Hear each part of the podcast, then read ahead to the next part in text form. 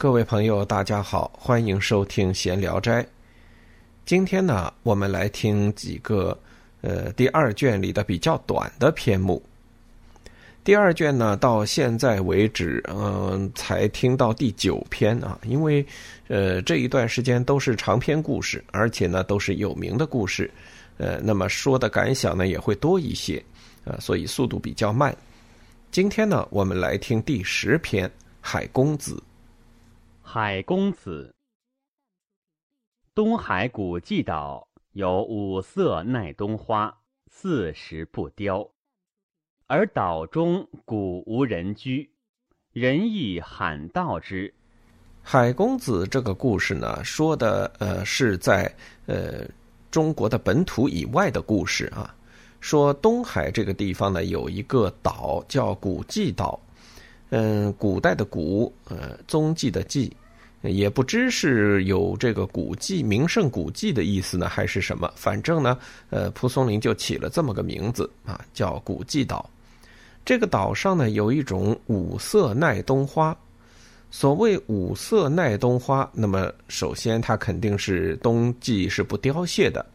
呃，五色呢是指这个花呀，同时有五种颜色。啊，也可能是五种颜色的花瓣，也可能是一朵花上有五种颜色，也可能是一株花长有五开开五种颜色的不同的花。啊，这个呃不知道，呃说的不清楚，但是呃至少说是这个花应该说是挺好看的。四时不凋，那么当然，嗯，既然它是耐冬嘛，就是耐寒的花种，呃，自然是一年四季都会有的。而岛中古无居人，说是这个岛上啊本来就没有人居住，人一罕到之，这个人迹罕至的地方，嗯，非但没有原住民，而且呢也很少有人到这个岛上去，呃，估计呢也没有太多的这个经济价值，什么捕鱼的、打猎的都不会去这个岛上，也没有什么矿藏，唯有这个花比较好看。所以是一个纯粹的，呃，怎么说呢？叫旅游景点啊。登州张生好奇，喜游猎，闻其家盛，备酒食，自调偏舟而往。至则花正繁，相闻数里。数有大至十余围者，因复流连，甚切所好。开尊自酌。恨无同游。登州是山东的一个地名，呃，这个地方呢，现在算蓬莱县啊。有一个姓张的书生，这个人呢，什么特点呢？好奇，喜游猎。好奇呢，是指这个人喜欢各种各样的奇闻趣事，呃，对这种神秘的地方呢有向往，有点探险精神吧，可以按现在的话说。喜游猎啊，喜欢出游，喜欢打猎，总之不是一个屁股坐得定的家伙。他听说了这个古迹岛的美景啊，因为有这个五色花，然后又人迹罕至，非常的向往。这人好奇嘛，啊，所以不会去那种大家都去的地方。呃，你跟他说去崂山逛逛，哎，他肯定觉得没意思，因为大家都去。像古迹岛这种很少有人去的。呃，风景又比较好的地方呢，会吸引他。于是呢，呃，他就准备了酒食啊，自己准备了吃的，准备了喝的，自召扁舟而往。召这个字啊，这个这个字怎么说呢？我觉得是蒲松龄写错别字了啊。呃，召这个字应该是木字边一个卓越的卓。呃，这个字呢念召，意思就是用桨划船的意思。那么当然是他独自一个人划着一叶扁舟啊，往这个古迹岛去。但是我们现在如果看印刷版的呃这个《聊斋志异》的话，会发现这个地方用的是提手旁的这个字。呃，这不就变调了吗？是吧？我觉得是写错别字了啊。嗯，你没有传统上好像也没有说通假字的这个意思啊。呃，但是呢，为了解释这件事，一般书上是把这个调字呢是写成说是通那个木字边的那个赵，但是我觉得应该是就是写错字了而已。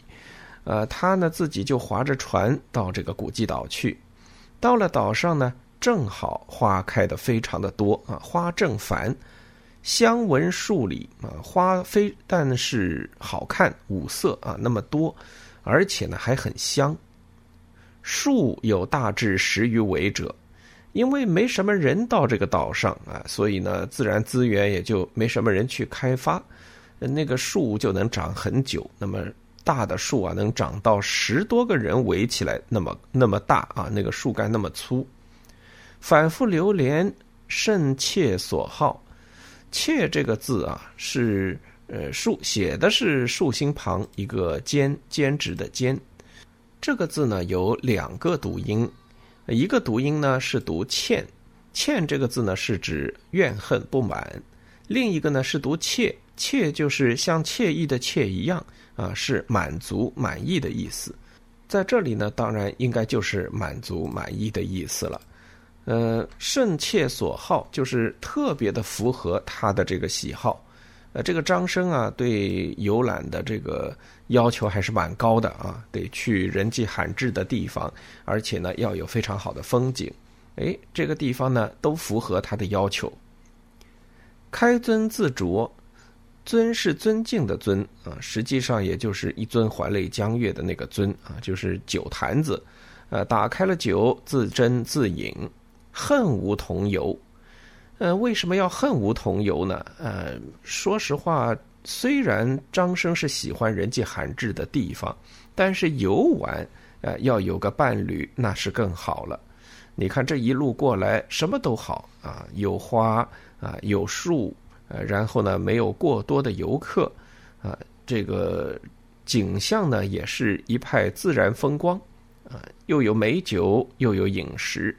呃，但是在这个时候呢，他就觉得，哎呀，缺一个伴儿啊，说说话、聊聊天、共赏美景的伴儿呢，呃，少了一点，所以叫恨无同游。忽花中一丽人来，红长炫目，略无伦比。见张笑曰：“且自谓兴致不凡，不图先有同调。”张惊问：“何人？”曰：我焦昌也，是从海公子来，比寻胜翱翔，窃以兼于步履，故留此耳。这时候呢，从花丛中出来一个丽人啊，一个美丽的女人。呃，应该讲女子配鲜花啊，这个也是呃常见的一种配合法。呃，但是这个女子从鲜花中出来啊，特别的耀眼。蒲松龄给了他八个字：红长炫目。红长呢，就是指穿的这个衣裙。呃，古代女子是不穿裤子的啊，是只穿裙子。红长炫目，就是指她的衣裙是红色的，而且呢是那种艳红艳红的颜色。呃，就是在太阳照耀底下呢，刺眼的那种红。略无伦比啊，这个那当然是。非常的娇艳啊，这个没有没有可比的了啊，呃，至少对张生而言，这是他见过最美丽的女子。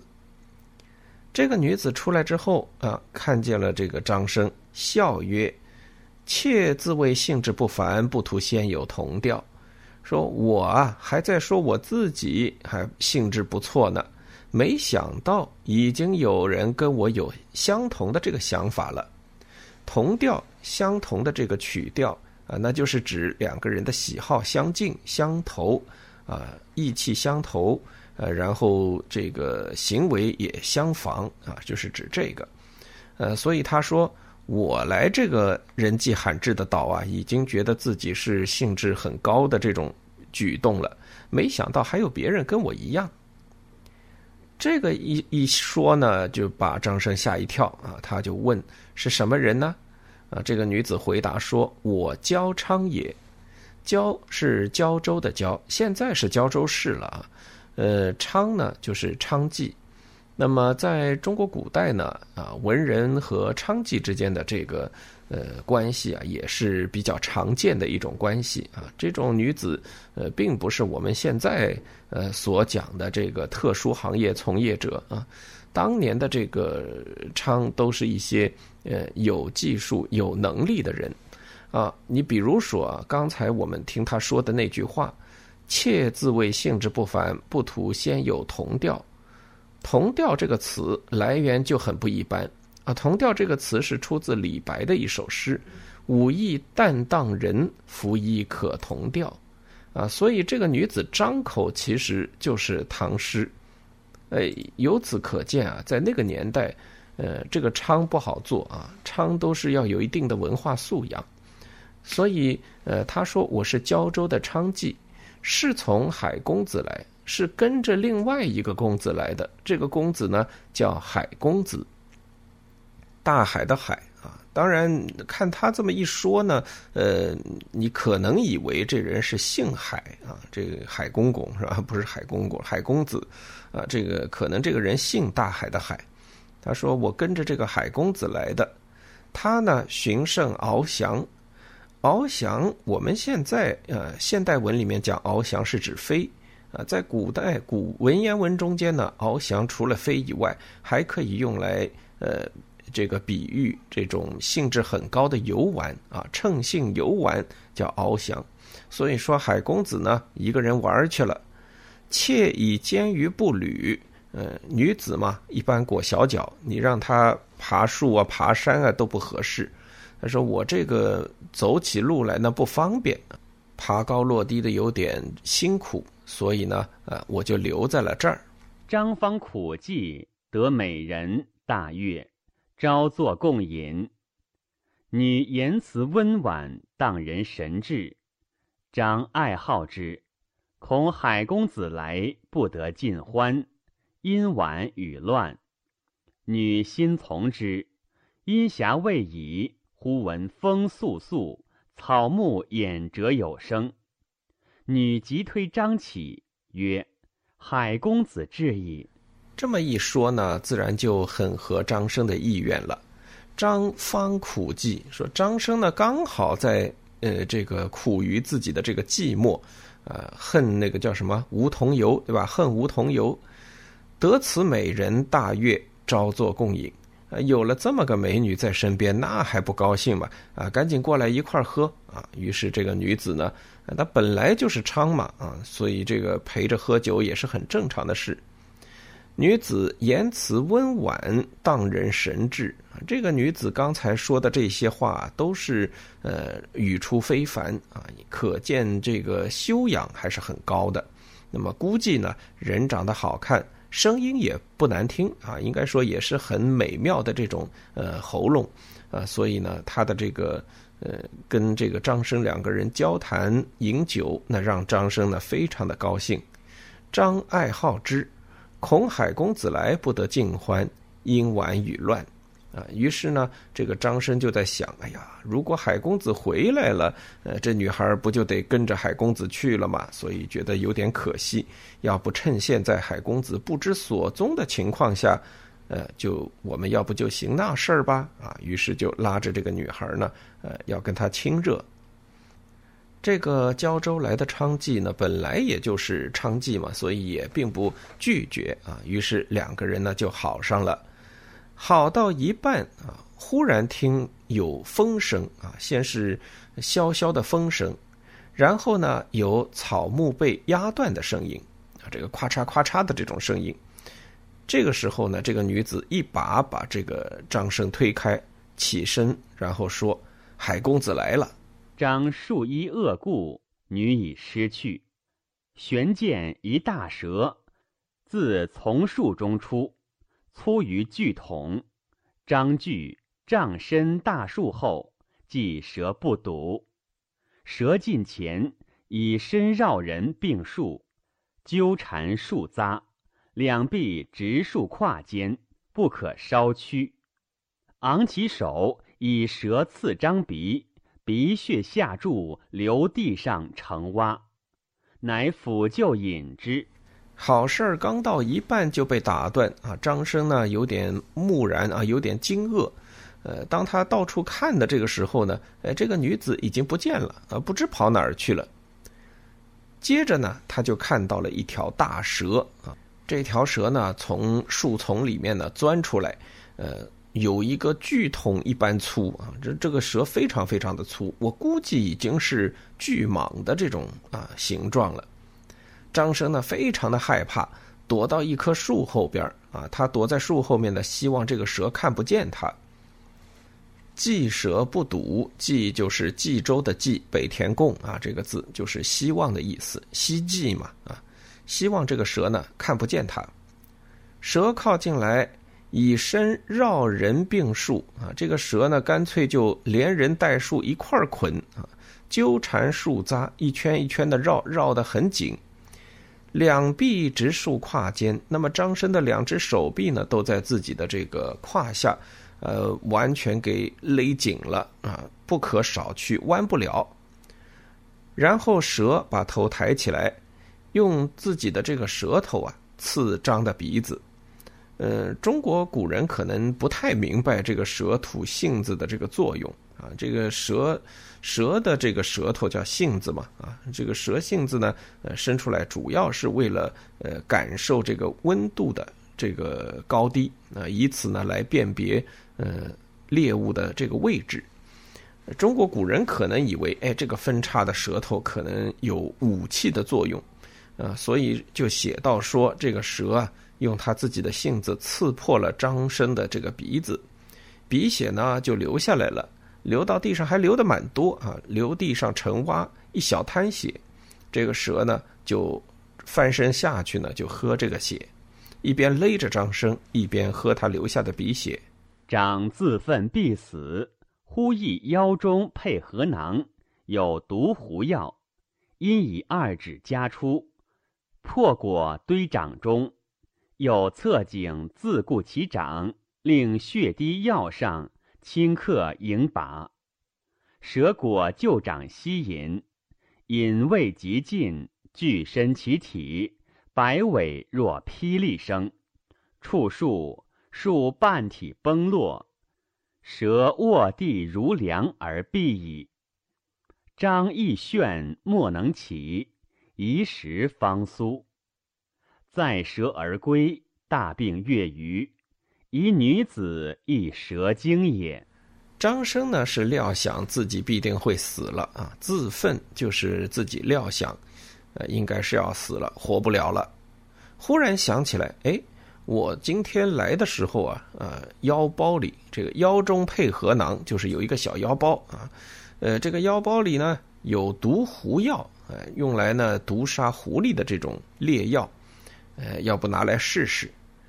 于是呢，他这个手臂被呃勒在这个胯下嘛，啊，所以他就是很艰难的啊，用两个手指把这个药呢夹出来。破果堆掌中，那就是把这个包袱呢，小小纸包嘛，这个药一般都是用纸包包着，把这个小纸包弄破之后呢，呃，这个药粉呢就留在了他的手掌心里。侧颈自固其掌啊，就是拼命的把自己的脖子啊转过来，转过来之后呢，看着自己的手掌。啊，我们知道这眼睛和鼻子离得比较近。啊，眼睛看着手掌，那么鼻血往下滴的时候呢，自然也就到了这个手掌上，令血滴药上，那么这个鼻血就滴到了这个呃毒狐药的上面，顷刻饮把，很快呢就一把血了，啊，这个因为他这个手上托着药嘛，啊，这个血呢也就跟药混在了一起，这个蛇呢感觉到了这里有血，果然呢就到他的手掌心来喝这个血，还没喝完。巨身其体啊，于是这个蛇啊就把身体给伸直了，摆尾若霹雳声，这个尾巴拼命的摇摆，像打雷一般。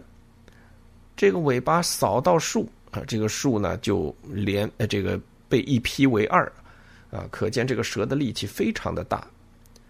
蛇卧地如梁而毙矣，这个蛇啊挺挺直的，就这个像一根木头梁子一般啊，这个倒在了地上死了。啊，这个中毒了。张毅炫目能起，一时方苏。那张生当然流那么多血啊，还被勒了那么久，呃，估计啊，这个脑供血都不足了啊，所以呢，呃，他这个有点晕眩，爬不起来，好久呢，才慢慢的苏醒过来。这下呢，啊，一看这么大一条蛇，啊，他把它给搬到自己的船上，载着蛇呢回家去了。大病月余啊，经过这么一番折腾之后啊，呃，生了一个多月的病。他怀疑说，哎，那个女子就是那个焦昌啊，也可能是蛇精。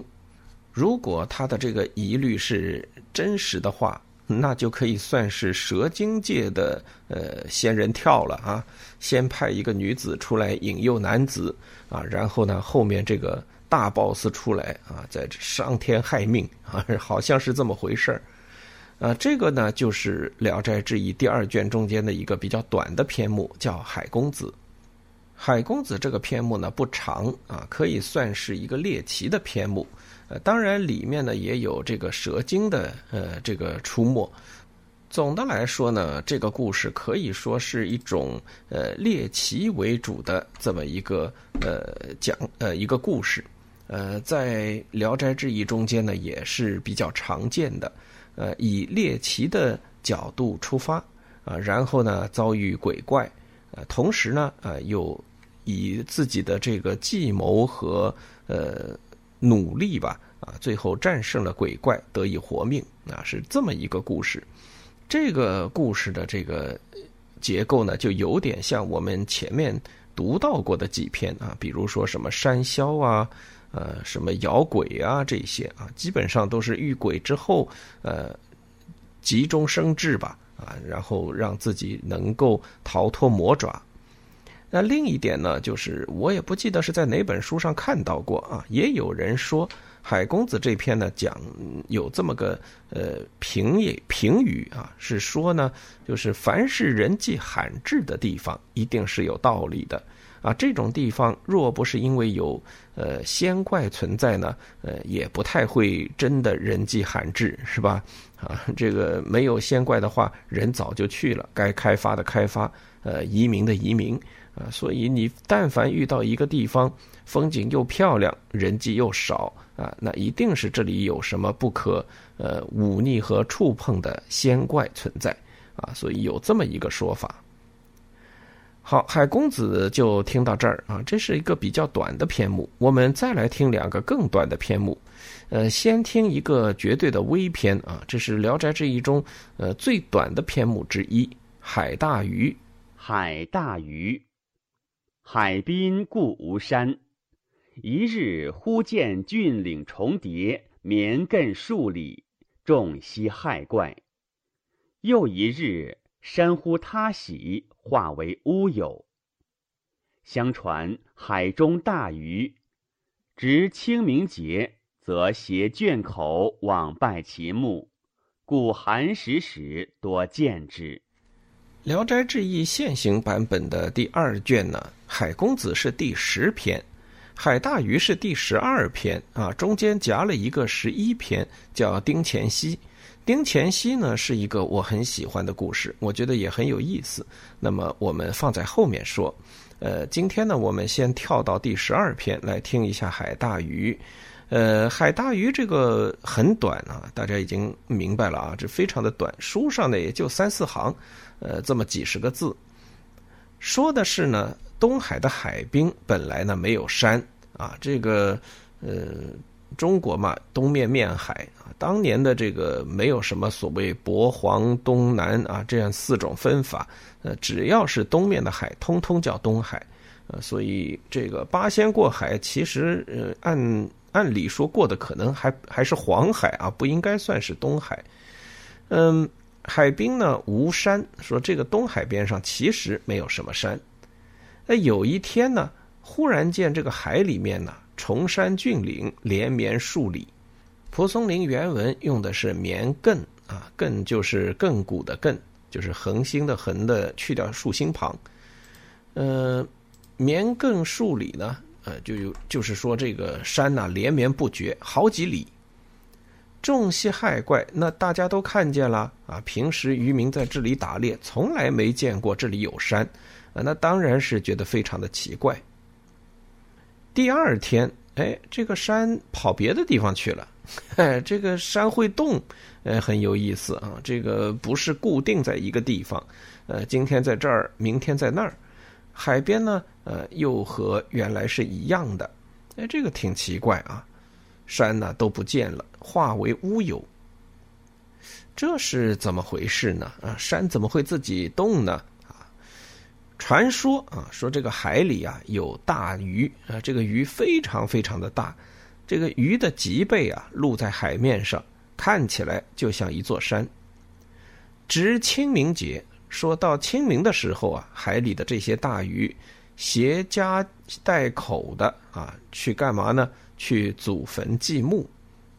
所以这个看到的诸多的山呐，这个崇山峻岭啊，其实是这个大鱼家族。啊，这个不知道大禹家族是不是也论字排辈啊？第一代什么字儿，第二代什么字儿啊？估计这个七七八八得好多条鱼啊，组合成这么一个鱼队啊，所以看起来是绵亘数里的崇山峻岭。故寒食时多见之矣。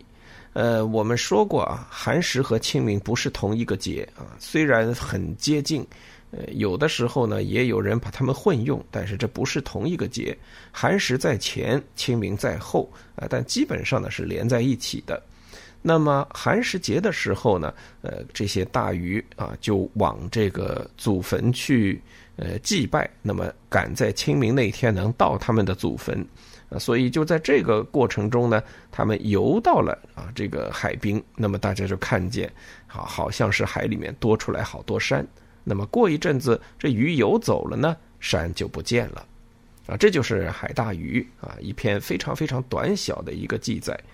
嗯，我觉得吧，怎么说呢，也挺有意思的一个说法啊。呃，不知道是不是因为这个潮汐的关系啊，这个老百姓看见了露出来的礁石啊，才有的这么一个呃说法。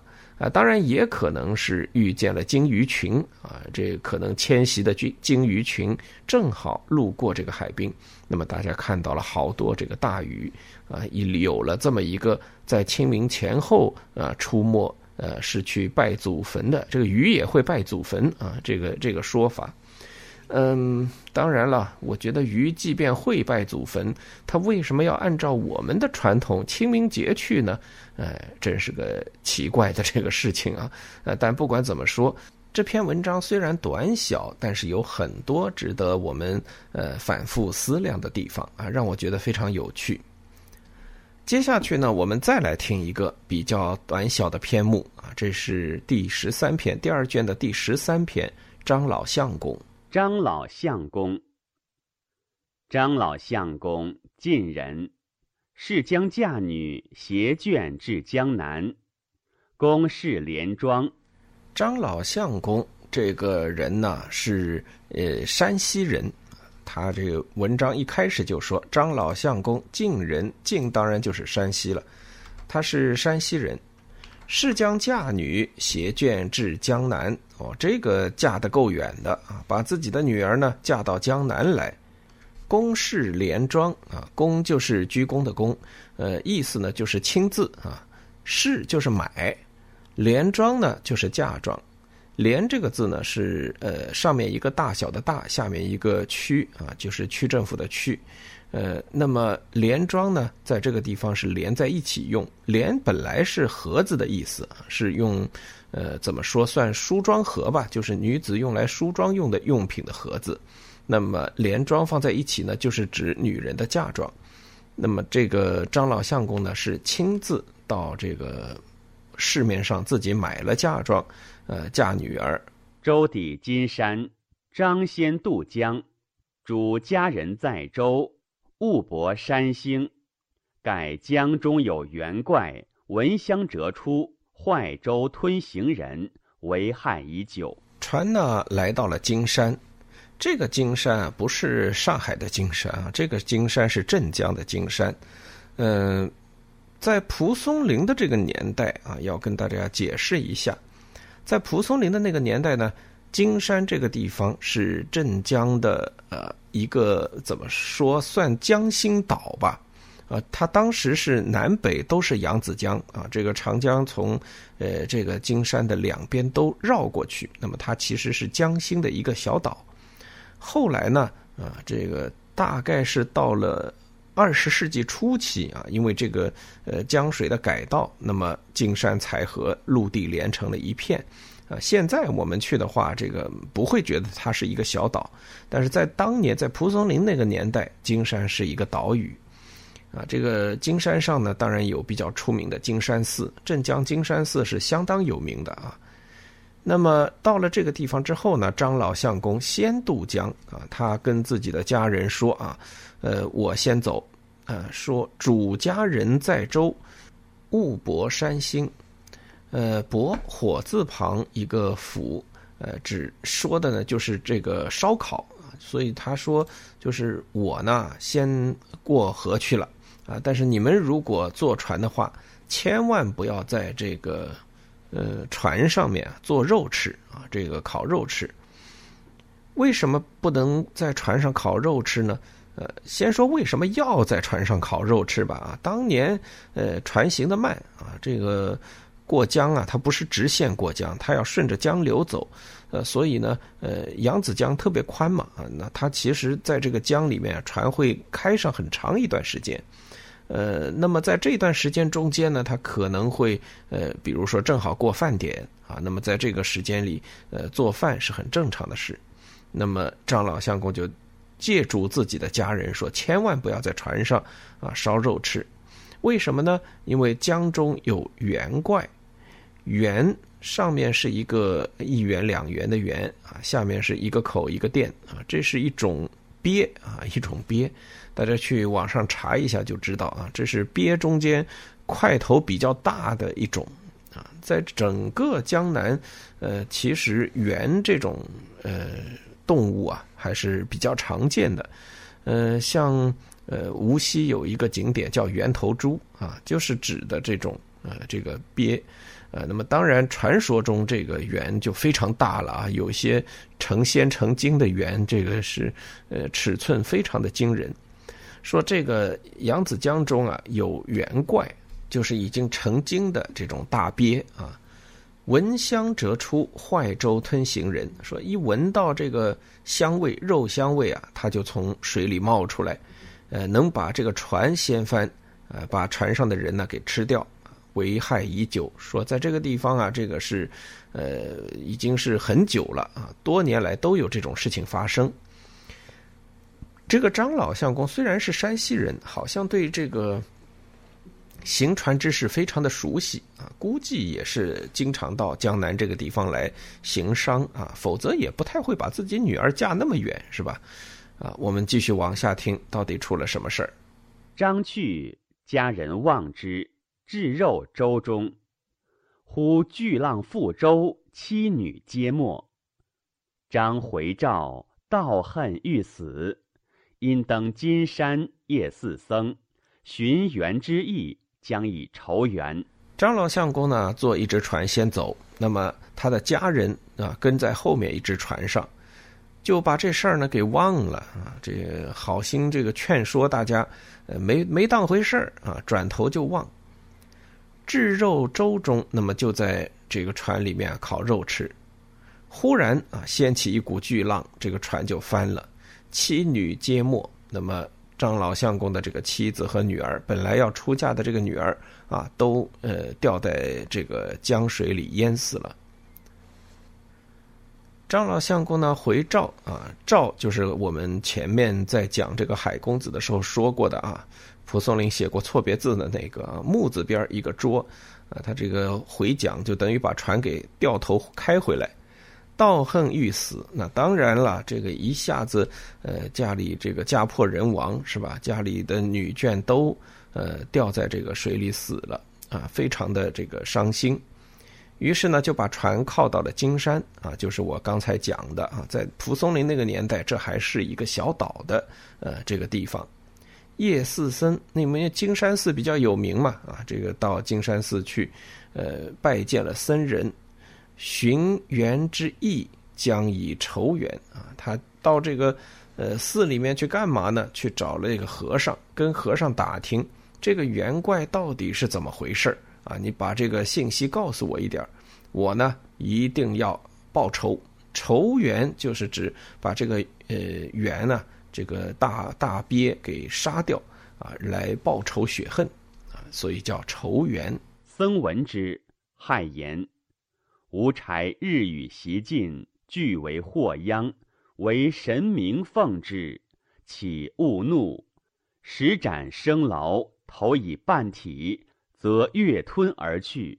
谁复能相酬哉？和尚一听呢，吓一跳，说：“这个我们呢，整年整月的就生活在他的附近，一直就害怕他这个为非作歹。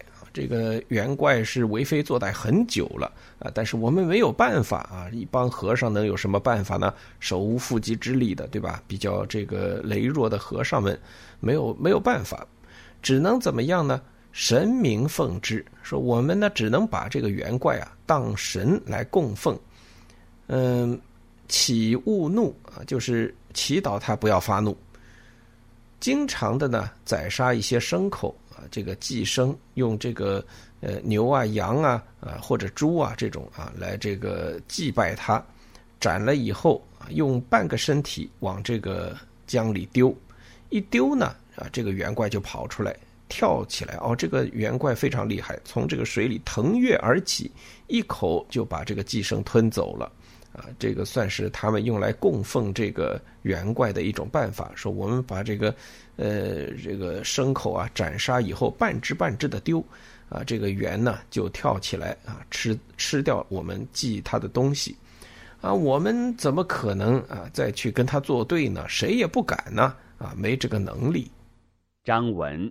顿思得计，便招铁工起炉山半，也赤铁重百余斤，审之所长服处，使二三健男子以大钱举投之。元月初，即吞而下。和尚说完呢，啊，这个张老相公听到了，有了计策，招来了一些铁匠。啊，这个起炉山半啊，这个什么意思呢？就是说，呃，在金山的半腰、半山腰的这个地方啊，啊，搭了一个炉灶啊，起炉灶，炼铁一定要有炉子，但是这个炉子呢，并不是说固定的啊，不像我们现在炼钢炉是固定的一个地方。呃，中国古人呢非常聪明，因地制宜，哪儿有矿就把炉子砌到哪儿去啊，所以他们就在山腰上呢，这个起了个炉子。冶赤铁啊，用来这个炼铁。这个大铁块啊，一百多斤重啊，非常非常的重。沈之所长伏处啊，就是指问好啊，这个元怪到底经常在哪一片水域出没啊？得知道。招来两三个非常强壮的男子，以大钳举头之啊，把这个大铁钳子，把这个铁块。举起来往这个江里丢，啊，一丢呢，这个元怪以为哟，这个今天又来吃的了啊，这么大一块，估计挺肥的啊，于是他又跳起来，激吞而下，一口呢，呃，就把这个铁块给吞下去了。少时波涌如山，请之浪息，则猿死以浮水上矣。行旅四僧并快之。见张老相公祠，笑向其中，以为水神，导之则应。过不了多久啊，少时过过不了多久呢，波涌如山啊，起了一阵浪，像山一样高的这个浪。那么浪呢，很快就平息了。这时呢，这只死掉的鳖怪啊啊，已经给浮到了水面上来。行旅四僧并快之，周围的这个旅客。还有这个金山寺里的和尚们啊，都觉得哎呀，这个太了不起了啊，这个太好了，这个妖怪终于被人除了。于是呢，建了一个祠堂，张老相公祠，啊，肖像其中，还为这个老先生啊塑了一个像啊，放在这个祠堂里，以为水神，把他呢当做水神来供奉。后人呢，经常对这个张老相公的呃神像呢祈祷。啊，而且呢，这个祈祷都很灵验，每次呢都有应验。这就是呃《聊斋志异》中的另外一个微篇啊，叫张老相公。呃，那么也是一个凭借勇气和智慧啊斗败了这个怪物的故事。好，那么今天的闲聊斋呢，我们就先聊到这儿。下一期呢，我们来听《聊斋志异》第二卷的第十一篇。回过头去听一下啊，一个比较有趣的篇目，叫丁乾熙。今天的节目就到这儿，我们下期再见。